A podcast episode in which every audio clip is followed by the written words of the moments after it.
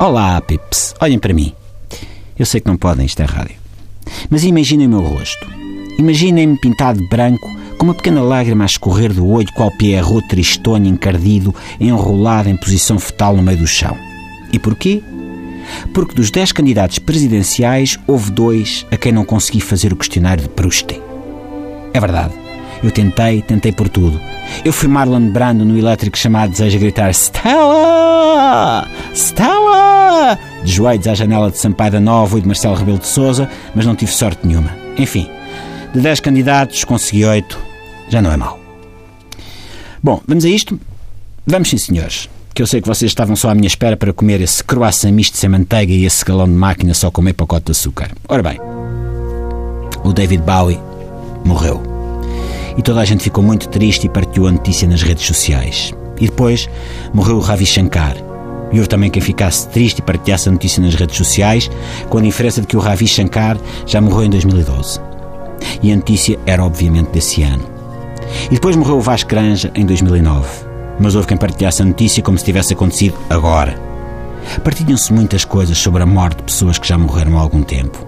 Vi gente a carpir o falecimento de um Steve Jobs, de um Neil Armstrong, de uma Amy Winehouse e até estou capaz de jurar que às tantas e pelo canto do olho uma Amália Rodrigues.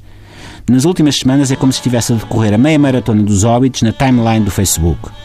Tudo a correr para partilhar o maior número de óbitos possível. O vencedor ganha um cacharolete de likes e um presunto. Não interessa se a pessoa em questão faleceu hoje ou há 10 anos. O importante aqui não é a frescura da notícia, até porque é de falecimento que se trata. A frescura não é a primeira coisa em que se pensa quando se fala em gente que já morreu. O importante é homenagear. Aquela homenagem sincera, quer dizer, gostava tanto de ti, sabia tudo sobre ti e acompanhava tanto o teu trabalho que nem reparei que já tinhas morrido há que tempos. Pips, pela vossa rica saudinha, olhem para as datas das notícias que partilham nas redes sociais.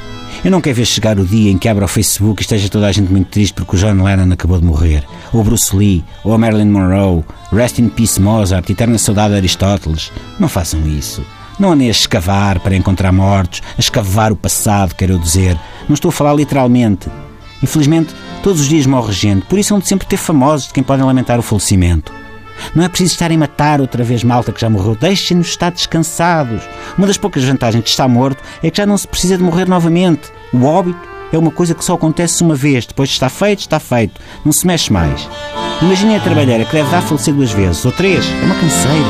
Uma chatice. Ninguém merece. Mais a mais, as redes sociais não foram criadas para isto. O Facebook existe para partilhar fotografias de gatinhos. Toda a gente sabe disso. Aliás, tenho aqui um persa a brincar com um ratinho de peluche que está mesmo a pedi-las. Até amanhã.